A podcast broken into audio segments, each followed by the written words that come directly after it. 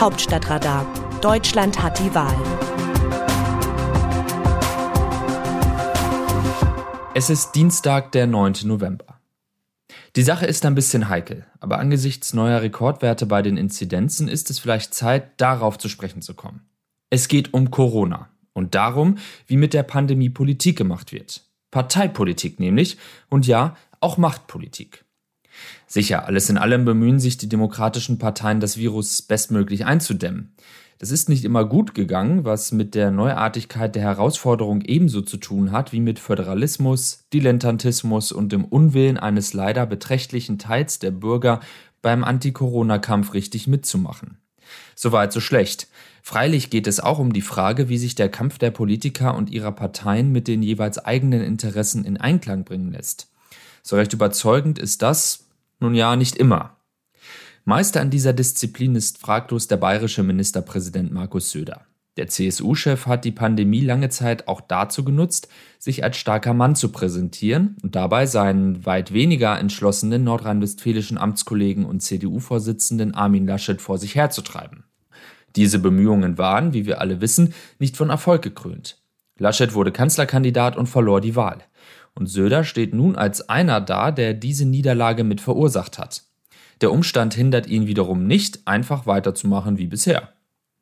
Der jüngste Auftritt in der ARD-Sendung Anne Will gab darüber Aufschluss. Zwar liegt Bayern seit Beginn der Corona-Krise bei den Inzidenzen vorn, während es bei der Impfquote hinten liegt. Zur Bescheidenheit des Regierungschefs führt das aber keineswegs. Stattdessen gab Söder am Sonntagabend fleißig Ratschläge, was zu tun sei und was nicht. Bloß keine richtige Scham. Die entstehende Ampelkoalition ist ebenfalls nicht völlig frei von parteipolitischem Kalkül. So trägt das Vorhaben, die epidemische Notlage von nationaler Tragweite zu beenden, vor allem die Handschrift der FDP.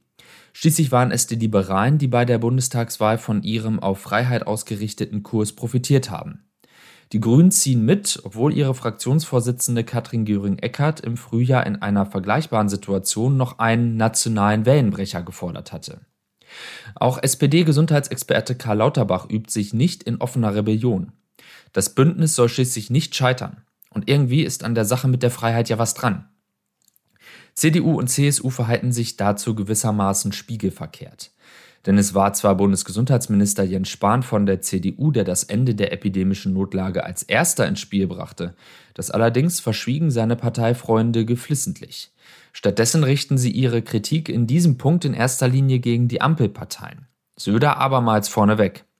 Es findet gewissermaßen ein Rollentausch statt. Dabei steht weniger die Sache im Mittelpunkt als der Versuch der künftigen Regierung schon vor ihrer Entstehung ein paar oppositionelle Probleme zu bereiten. Der grüne Gesundheitsexperte Janosch Dahm warnt deshalb bei Twitter, was sicher nicht hilft, gegenseitige, zum Teil scheinheilige Schuldzuweisungen der Parteien.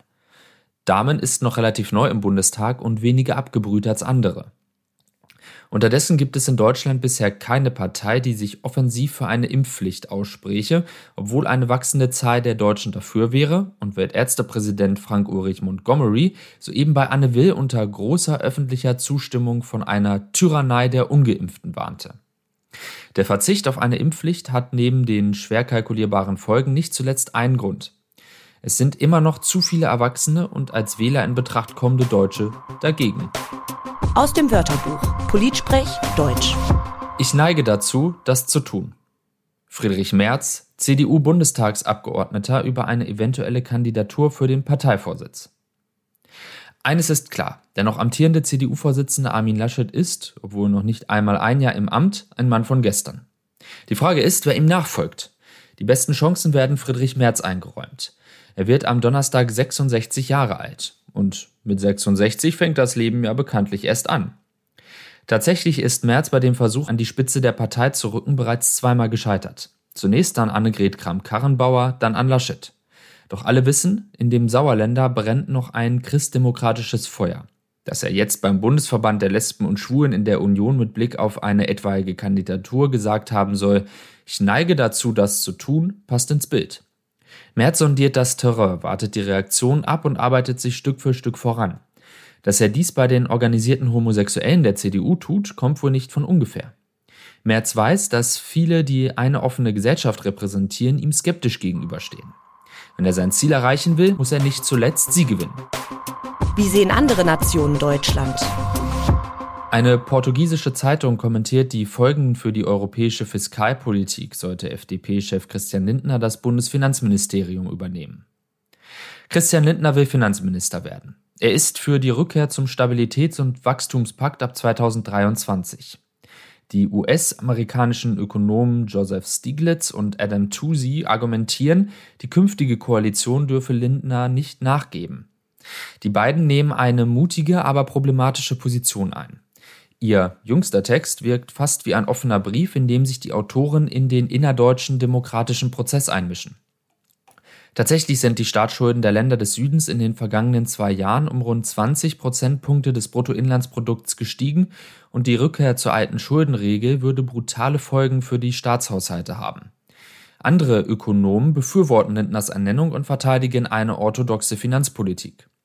Wahrscheinlich jedoch wird es weitergehen wie bisher, da mindestens ein halbes Dutzend EU-Mitgliedstaaten, darunter Frankreich, Italien und Spanien, die alten Fiskalregeln gar nicht einhalten könnten. Es ist daher sehr wahrscheinlich, dass die europäischen Fiskalregeln mit oder ohne Christian Lindner so weit wie nötig gelockert werden. Zur Zukunftsfrage in der CDU und dem Ministerpräsidenten von Nordrhein-Westfalen, Hendrik Wüst, schreibt eine italienische Tageszeitung aus Mailand, Viele bezeichnen Henrik Wüst als Hoffnungsträger für die CDU. Es scheint aber unwahrscheinlich nach der Wahlkatastrophe von Armin Laschet, dass sich die Christdemokraten, auch mittelfristig, ausgerechnet auf den Nachfolger des Ex-Ministerpräsidenten von Nordrhein-Westfalen verlassen, der im September vom Sozialdemokraten Olaf Scholz geschlagen worden war.